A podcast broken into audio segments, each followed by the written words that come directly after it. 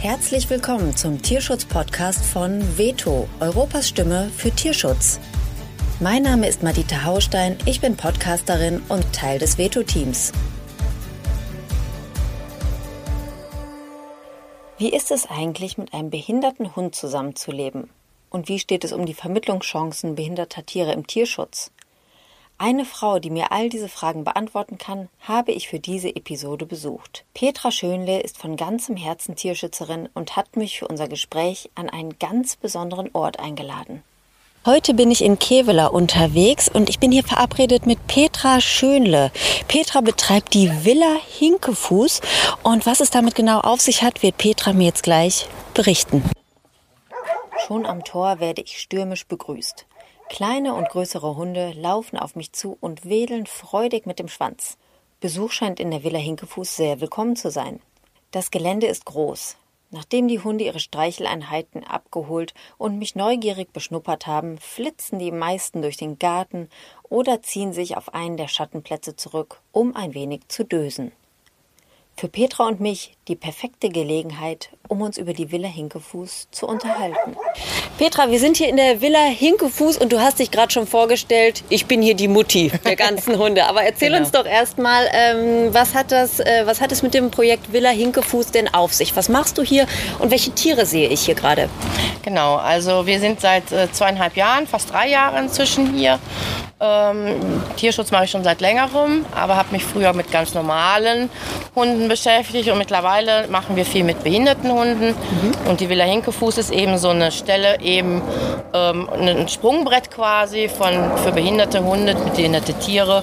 Äh, Katzen haben wir Gott sei Dank weniger, aber viele Hunde, dass die hier in Deutschland eine Chance bekommen auf eine Vermittlung. Okay, äh, du betonst jetzt so hier in Deutschland. Aus welchen Ländern kommen die Hunde, die hier unterwegs sind? Also die bei mir äh, hauptsächlich aus Rumänien. Ich habe auch eine Bulgarin und äh, wir haben letztens zwei Ukrainern geholfen, nach Deutschland zu kommen. Mhm. Und ähm, warum ist es für behinderte Hunde so wichtig, dass es eine spezielle Stelle gibt, wo sie äh, ein Zuhause, ein Übergangszuhause finden? Es gibt ja auch Tierheime, die rein theoretisch diese Tiere aufnehmen könnten. Das sieht man aber eher selten. Das stimmt. Leider äh, haben äh, nicht nur die Tierheime, sondern auch generell Adoptanten viel zu viele Berührungsängste mit behinderten Hunden.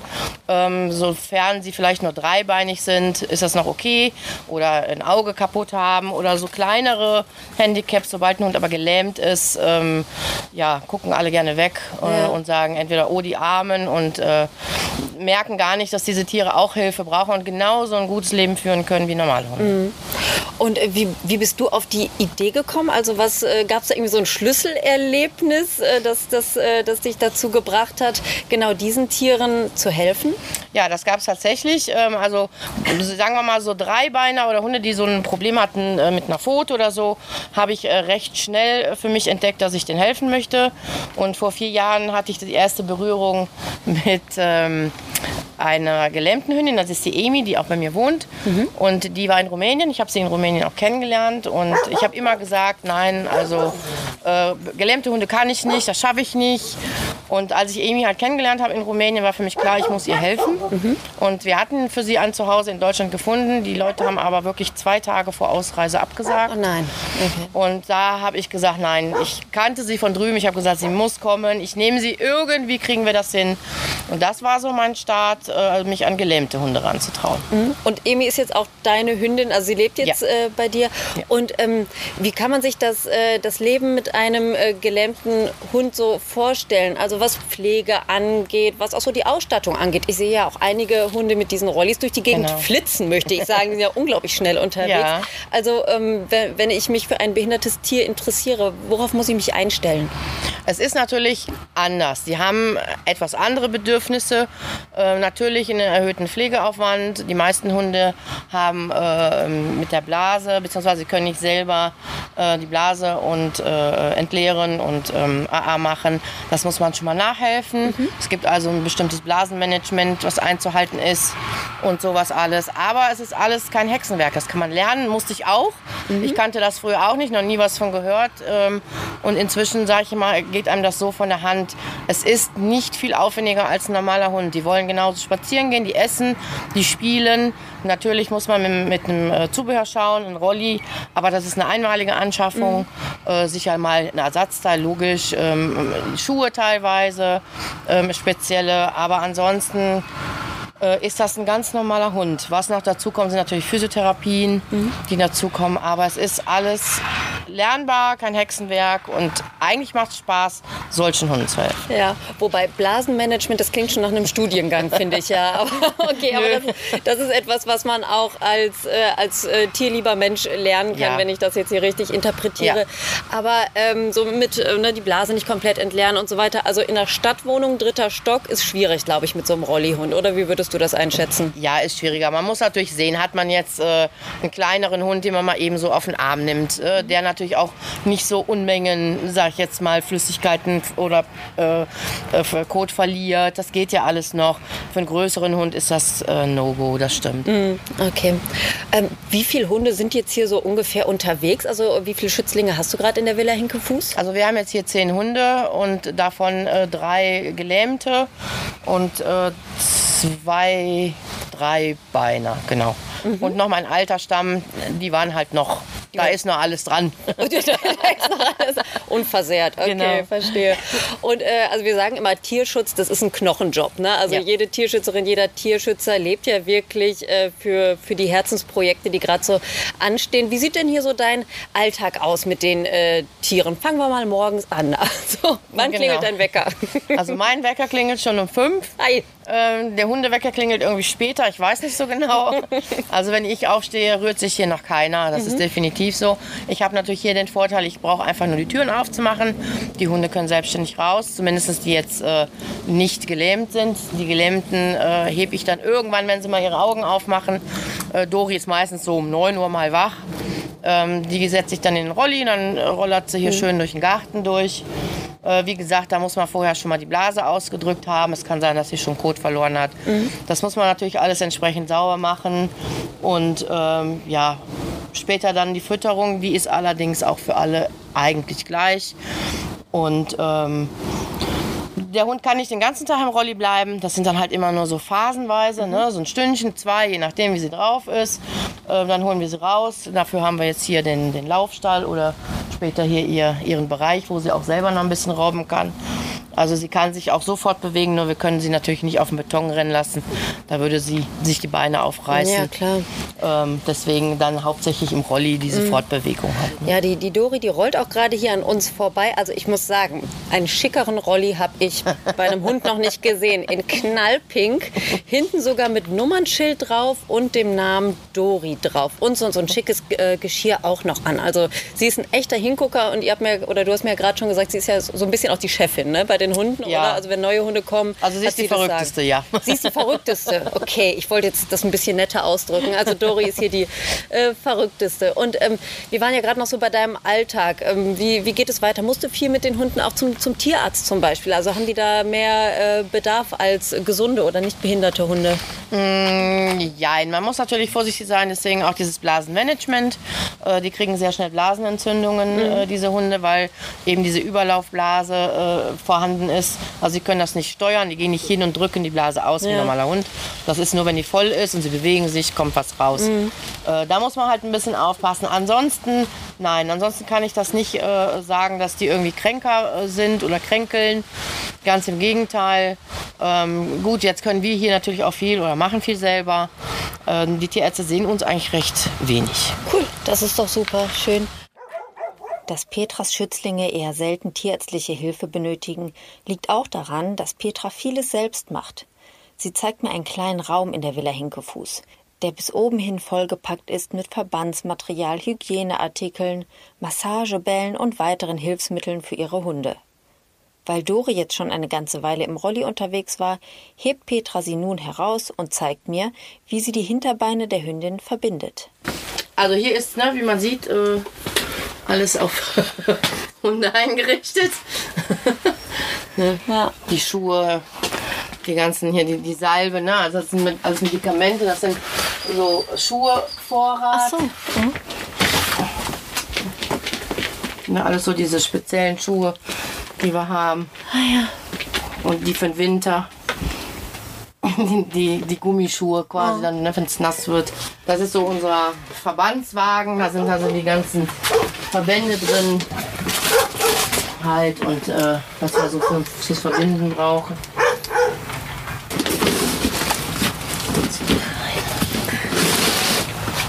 Da staunst du, ne? Und ist das für Sie Alltag? Also ke kennt sie das? Oder Also bei ihr mache ich es äh, nicht mehr so viel, weil sie hauptsächlich im Rolli läuft und somit also auch kein Verletzungspotenzial hat. Ups, aber ähm, wenn es so warm ist, wickel ich ihr tatsächlich die Beine und lasse sie dann draußen ein bisschen laufen.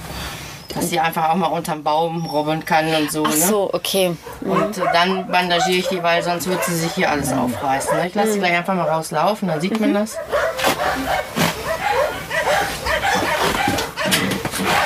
Wo sie noch nicht so im Rolli gelaufen ist, ähm, war das Alltag. Ja. Und das ist jetzt so einmal so eine, eine weichere Schicht, die du da drum wickelst Genau. und jetzt noch was Robustes, äh, Genau. was dann auch aufreiben kann draußen und so, ne? Okay. Aber sie ist ja echt sowas von gechillt, ne? Die ist, äh, die kann lesen schreiben hier. Die kann lesen. Na, Tiffy, wolltest du auch zugucken? Du brauchst doch gar keine Bandagen, hm? Wo kommst du denn her? Auch aus Rumänien? Ja. Süße du. Super. Springst du in meinen Rucksack, Tiffy?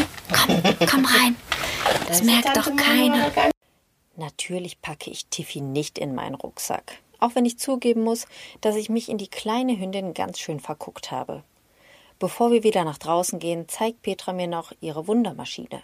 Wir haben so ein äh, Lasergerät vor anderthalb Jahren über Spenden bekommen. Das ist für uns sehr, sehr, sehr, sehr wichtig und sehr viel wert. Ähm, dieses kleine Gerät ist also die Rettung für viele unserer Probleme. Laser ist weit mehr als nur Verspannung. Also wir machen damit Wundbehandlung, äh, Muskulatur äh, lockern, ähm, Nerven aktivieren, alles Mögliche. Also es ist äh, so, ich will nicht sagen die eierlegende Wollmilchsau, aber es ist äh, schon recht nah. Ich habe das auch früher gar nicht gekannt. Äh, ich habe das durch eine Physiotherapeutin habe ich das kennengelernt. Ähm, die hatte oder die setzt auch Laser ein und da hat man eine Wundbehandlung mitgemacht. Das war fantastisch, das war sagenhaft. Draußen auf dem Hof sehe ich dann zum ersten Mal, wie das sogenannte Blasenmanagement bei gelähmten Hunden funktioniert. Es ist erstaunlich unspektakulär. Rollihund Tobi macht sein kleines Geschäft und mit einem gezielten Griff an seinen unteren Bauch wird auch der restliche Urin aus der Blase gedrückt. Ich gebe zu, das hatte ich mir aufwendiger vorgestellt. Eigentlich dürfte es doch gar nicht so schwer sein, für diese Hunde ein neues Zuhause zu finden. Oder Petra? Ich würde sie sehr gerne vermitteln, wenn eben da nicht so die Scheu der Menschen wäre, so einen Hund eben aufzunehmen. Ne? Also äh, hier eine Teamkollegin von mir hat sich ran gewagt. Sie hat es äh, ja lange miterlebt und hat sich dann dem Tobi, der ja auch äh, seit äh, zwei Jahren bei mir ist, eben ähm, so ein bisschen verliebt und ist, äh, hat, ist hier damit groß geworden quasi, hat es gelernt alles, worauf muss ich achten, was ist, was passiert wirklich und das wäre schön, wenn noch mehr Leute es machen würden. Ja. Ja, der Tobi, ne, jetzt kommt hier gerade wieder jemand am Zaun entlang und Tobi flitzt jetzt in seinem Rolli mit den anderen Hunden zum Zaun. Tobi ist eine Nummer kleiner als Dori, ne, aber auch mit dem Nummernschild hinten versehen. Also der scheint hier auch äh, eine bestimmte Stellung zu haben. Ja, sehr niedlich auf jeden Fall. Ähm, also wenn sich äh, Menschen für einen, äh, für einen Schützling von dir interessieren, ähm, wie können die da vorgehen? Also erreicht man dich über die äh, Website, über Facebook oder wie funktioniert das am besten? Also wir haben äh, tatsächlich äh, im Moment hauptsächlich äh, Facebook, die Seite, die Villa Hinkefuß-Seite, wo wir aktiv sind. Bei mir mangelt es halt so ein bisschen an der Zeit. Ich bin voll berufstätig. Ja. Ähm, habe zum Glück im Moment zwar noch Homeoffice, aber trotzdem ist natürlich der Tag immer zu kurz für alle. Alles regeln, überall posten, schreiben, antworten. Äh, man kann sich sehr gerne ähm, über WhatsApp dann eben, das steht auf der Seite bei mir, melden. Man kann auch einfach mal unverbindlich hier die Villa besuchen. Ja. Einfach mal die Hunde gucken, streicheln und sehen auch, wie die Rollihunde flitzen, wie die Spaß haben. Und ähm, ja, alles andere bespricht man dann, weil ich äh, gucke schon, dass die Schützlinge wirklich in ein gut passendes Zuhause kommen. Ähm, weil es nützt nichts. Also bei Dori war das so, als man sie gesehen hat, als, das, äh, als sie so gefunden wurde. Ich habe hunderte Anfragen gekriegt. Hunderte Leute, die äh, Dori adoptieren wollten und ihr helfen wollten. Und spätestens bei dem Wort Blasenmanagement Das ist aber auch ein Wort, aber ja. äh, haben die Leute gesagt, oh, äh, Ja. ähm, naja, vielleicht doch nicht. Ne? Also man, muss, äh, man muss sich schon äh, ein bisschen da bewusst sein, das ist ein bisschen was anderes als ein normaler. Ja, die Geschichte zur, zur Dori, also früher hieß sie mal Glori und ähm, sie kam äh, ganz kleines Mäuschen, ne, war noch ein Welpi letztendlich, aber schon so ein bisschen halt äh, verrückt. Und äh, dann haben wir einfach hier ähm, ein Augenkamerateam gehabt und der sagte, Mensch, die sieht doch aus wie Dori. Und dann haben wir gesagt, okay, Dori von Findet Nemo, das ist ja auch so eine durchgeknallte. Das stimmt. Das passt gut zu unserer Dori. Aber Dori aus dem Film ist so vergesslich. Das ist sie wahrscheinlich nicht, ne? Wenn sie hier Ich glaube, nee, ist. vergessen Hm? tut sie nicht. Nein. Nee, ne? Und äh, sie kommt aus Rumänien, hast du ja, äh, gerade schon. Genau, sie kommt Erzählt. aus Rumänien. Sie ist gefunden worden mit, äh, ähm, ja, ich schätze mal so sechs Wochen, acht Wochen alt war sie. Also wirklich ganz klein. Sie lag im Straßengraben. Gott. Ähm, eigentlich mehr tot als lebendig, konnte sich nicht bewegen. Ja. Wäre also elendig eingegangen, wenn sie nicht gefunden worden wäre. Mhm.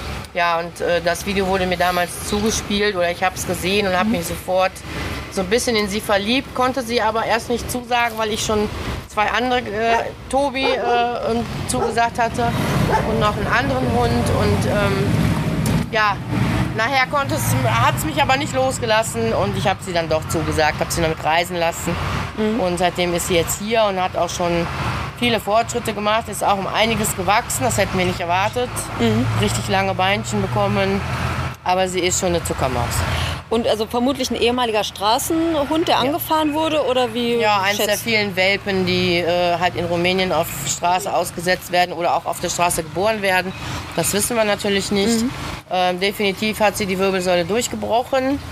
Ähm, da ist eigentlich auch eine Erwartung, dass sie wieder laufen wird, eigentlich fast null. Ja. Ähm, man hat immer so eine kleine, äh, eine kleine Chance, dass sie läuft. Also sie hat noch ein bisschen Gefühl in den Hinterbeinen. Aber sie sind auch stark deformiert, die Beine, durch das viele Rutschen. Und äh, ja, wir wissen es nicht, aber es ist uns letztendlich auch egal. Ja, klar. Aber sie ist ein bisschen kitzelig an den, äh, Ja. an den Füßen oder, Ja, oder sie so. merken. ne? Also normalerweise dürfte sie hinten eigentlich gar keine Empfindungen haben, weil wie gesagt die Wirbelsäule durch ist. Sie steht auch schräg, also kontra. Aber sie hat sie, also selbst die Tierärzte staunen da. Aber wie gesagt, fürs Laufen wird es wahrscheinlich nicht mehr reichen. Ja, aber bei dem schicken Rolli. Also, Das ist richtig. Ne? Das, Gut. Petra möchte mir nun Amy vorstellen, die gelähmte Hündin, die Petra aus Rumänien gerettet hat. Auf ihren vier Pfoten kommt die Hündin aus dem Haus getapst. Amy, Amy. Langsam, Amy. Und das ist die Amy, die bei dir lebt, ja? Genau, das ist die Amy, mit der alles angefangen hat, was äh, äh, gelähmte Hunde halt angeht. Dein Schlüsselerlebnishund Genau. sozusagen. Die ich drüben kennengelernt habe, die dann zu mir kommen musste. Ja, aber äh, dieser Hund ist nicht gelähmt. Nee, sie kann also im Normal, also ich sage ja immer im Haushalt normal laufen. Aber äh, sie, äh, wenn wir weite Strecken gehen, hat sie auch ihren Rolli, das schafft sie dann nicht. Aber Ah, sie hat okay. sich so weit hochgekämpft, sie war komplett gelähmt. Ja. Also da ging hinten auch gar nichts. Aber sie hat es geschafft, sich so wieder zurückzukämpfen. Mensch, Amy, ha? du bist ja eine Erfolgsgeschichte. Herzlichen Glückwunsch. Das ist ja toll. Unsere kleine Ullknudel. Eine Ullknudel. Sogar das noch. Hm? Eine Ullknudel. Süß bist du. Hm. Du verstehst dich hier gut mit allen Hunden, ja? Ja, sagt Amy, ne? Amy sagt ja. Die Villa Hinkefuß von Petra Schönle ist ein schönes altes Wohnhaus mitten auf dem Feld, richtig auf dem Land. Und natürlich gehört auch ein großer Garten dazu, in dem ich gerade stehe. Und um mich herum sind zehn Hunde in etwa, manche mit Rolli unterwegs, manche tragen Bandagen und Robben. Ein dreibeiniger Hund huppelt gerade auf mich zu. Hi Süßer, na du? Dich habe ich ja noch gar nicht gesehen. Hi. Und manche Hunde sind auch nicht behindert und leben hier mit den behinderten Hunden gemeinsam. Und ich kann es nicht anders sagen, diese Hunde sehen einfach nur richtig, richtig glücklich aus und freuen sich, glaube ich, dass sie hier ihr Leben leben dürfen und haben es richtig gut. Die Villa Hinkefuß in Kevela ist ein Ort, an dem behinderte und nicht behinderte Hunde Sicherheit, Pflege und vor allem eine ganz, ganz große Portion Liebe erhalten. Können auch Hunde mit Handicap ein schönes Hundeleben führen? Oh ja, davon durfte ich mich an diesem Tag selbst überzeugen. Die Tierschutzarbeit von Petra Schönle und ihrem kleinen Team finde ich echt bewundernswert. Dabei ist Petra stets auf Spenden und Patenschaften angewiesen. Wenn du die Villa Hinkefuß unterstützen möchtest, findest du den passenden Link in den Show Notes dieser Episode. Für weitere Infos rund um den Tierschutz in Europa geh einfach auf www.veto-tierschutz.de. Zum Abschluss dieser Episode wollte ich gerne noch einen kurzen Plausch mit einem der Hunde halten, doch der kleine Tobi ließ mich eiskalt abblitzen. So, ich unterhalte mich nochmal mit Tobi. Tobi, wie kommst du denn mit deinem Rollstuhl zurecht? Tobi? Sag doch mal was. Tobi. Rollt weg. Er schleift einfach seine Beine hinter sich her und haut ab.